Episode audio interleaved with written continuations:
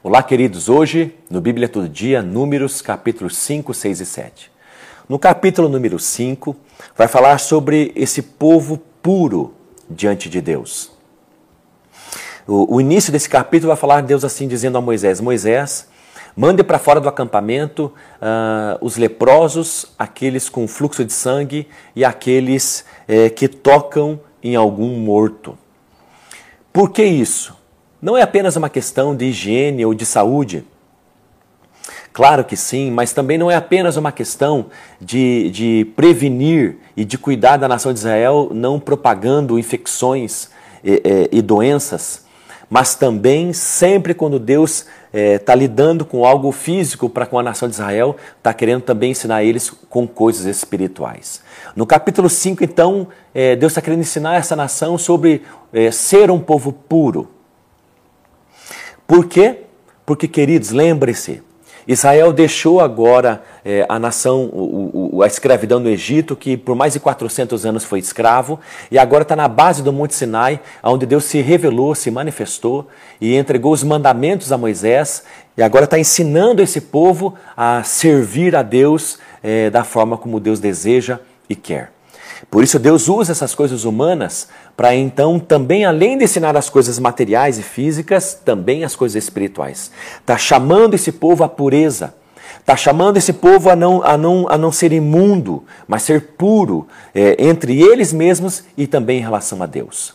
Portanto, essas pessoas deveriam ficar afastados do acampamento até que se cumprisse os dias de purificação, o tempo de purificação. No verso número 6, também vai falar sobre a importância de bons relacionamentos, de uns para com os outros. É, no verso 6 diz: Quando um homem ou uma mulher pecar contra o seu próximo. Olha que interessante. Por que isso? Porque a nação de Israel saía para guerrear juntos, um do lado do outro. E como se faz isso com animosidade? Com ofensa, com mágoa. Com dissabor de um irmão para com o outro, porque um ofendeu o outro. Então aqui Deus está ensinando, caso alguém seja culpado de ofender o próximo, ele deveria se arrepender, de forma genuína. E como se demonstra um arrependimento genuíno? Primeiro, o ofensor deveria confessar a sua culpa. Segundo, deveria restituir plenamente aquilo, o dano que lhe causou, aquilo que transgrediu. E terceiro, deveria acrescentar a isso 20% a mais do prejuízo que ele causou ao seu próximo. Por que 20% a mais? Deus está querendo mostrar que o pecado, que aquilo que a gente transgride ao próximo, não compensa. Não vale a pena. Saiba disso. O pecado que nós cometemos contra os outros, contra o próximo, não vale a pena. Vai sair mais caro do que a gente pensa, ainda mais porque a gente vai magoar o próximo. É, depois, no capítulo número 5, no final do capítulo, vai falar sobre a mulher suspeita de adultério. Olha que interessante.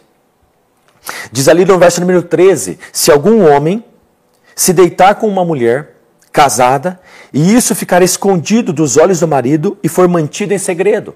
Está falando sobre adultério, está falando que é muito ou que era possível o adultério acontecer, mas ficar escondido, ficar em segredo não, não, não ser pego em flagrante, não ser descoberto, o marido não ficar sabendo, mas fica uma coisa: os ciúmes, o sentimento no coração do marido traído. Ele olha para a esposa e sabe que algo está errado. Então ele fica com uma pulga atrás da orelha e um sentimento de ciúmes. Alguma coisa aconteceu, a minha mulher está me traindo. Só que esse homem pergunta para a mulher, a mulher diz que não, você está louco, não é assim, não, que isso é, é, e, e, e, nada pode provar aquilo que o marido está sentindo. Então, qual seria a postura, a conduta para acabar com esse sentimento de ciúme? Talvez você pense, puxa, mas por que tudo isso? Porque o sentimento de ciúme dentro do coração, se ele se prolongar e aquilo não for resolvido, vai acabar machucando a pessoa que está sentindo aquilo, como o cônjuge e toda a família. Então Deus deu ordem à pessoa que se sente ciúmes em relação ao seu cônjuge, vá até o sacerdote. Ofereça uma oferta, traga a esposa. E então o sacerdote pegaria a água sagrada, consagrada, colocaria pó da região ali do tabernáculo, colocaria nessa água e faria a mulher beber. Mas antes de beber, a mulher teria que jurar. Jurar que não adulterou, que não deitou-se com outro homem, jurar que esse sentimento do marido não tem nada a ver. Depois ela tomaria essa água, que não, se, não, se, seria, não seria amarga quando bebesse, mas é, ela seria amarga porque viria junto com uma maldição. Caso essa mulher fosse culpada de adultério, mas não confessasse, ao beber, ela teria maldições sobre o seu corpo, onde a sua perna seria, a sua coxa seria mirrada e o seu ventre se incharia. O que significa isso? Que essa mulher se tornaria estéril, ou se tivesse grávida, perderia o bebê. Assim então se saberia que essa mulher era culpada. Imagine, o verso, o verso número 27 diz que a mulher seria amaldiçoada ou uma maldição no meio do povo. Imagine a mulher andar pelo povo com a barriga inchada como se estivesse grávida, mas não tivesse bebê nenhum. Imagine estéreo para o resto da vida. O adultério, ele causa isso, gente. Maldições terríveis à nossa alma e ao nosso corpo. E sabe de uma coisa? Uma família que, que luta para vencer o adultério depois que foi confessado e perdoado, saiba de uma coisa: tem consequências dificílimas depois que o pecado é perdoado. Livre-se disso. Mantenha o seu leito de matrimônio é, sem mácula, puro. Capítulo número 6, então, vai falar sobre a lei do Nazireu sobre, sobre essa lei de esse povo separado para Deus. Nazireu significa isso, como diz o verso número 1 a fim de separar-se para o Senhor. Não é uma, apenas uma oração normal, uma leitura da Bíblia, hoje vou passar amanhã lendo a Bíblia, não, era um voto que se fazia, radical e dedicado, e por vários dias que uma pessoa fazia para se dedicar e se devotar a Deus de uma forma mais profunda. E durante esse voto, o nazireu ele não podia beber vinho, nem cortar os cabelos e nem tocar em nada morto. Inclusive, se o seu pai ou a sua mãe os seus irmãos falecessem, o nazireu não podia comparecer ou tocar ou ali estar é, no velório dos seus familiares. Olha que sério isso! Olha como Deus vê os votos que fazemos. E eu quero dizer uma coisa a você: faça votos a Deus, faça mesmo, mas os cumpra. Eclesiastes capítulo número 5, lá no verso número 4, Deus fala: Olha, não se demore em cumprir os votos que faz, porque Deus não se agrada de tolos. Então, os votos que você faz a Deus, eu quero lhe pedir, cumpra-os todos. Não se demore em cumpri-los achando que você não vai precisar mais daqui a pouco. Não. Deus está olhando para aquilo que você promete a Ele e Ele vai cobrar de você. Outra coisa muito importante sobre votos não faça votos com Deus para que você receba algo de Deus, mas faça votos com Deus para que você ofereça a Ele algo. O capítulo número 6 vai falar sobre isso. Vai falar sobre esse povo separado.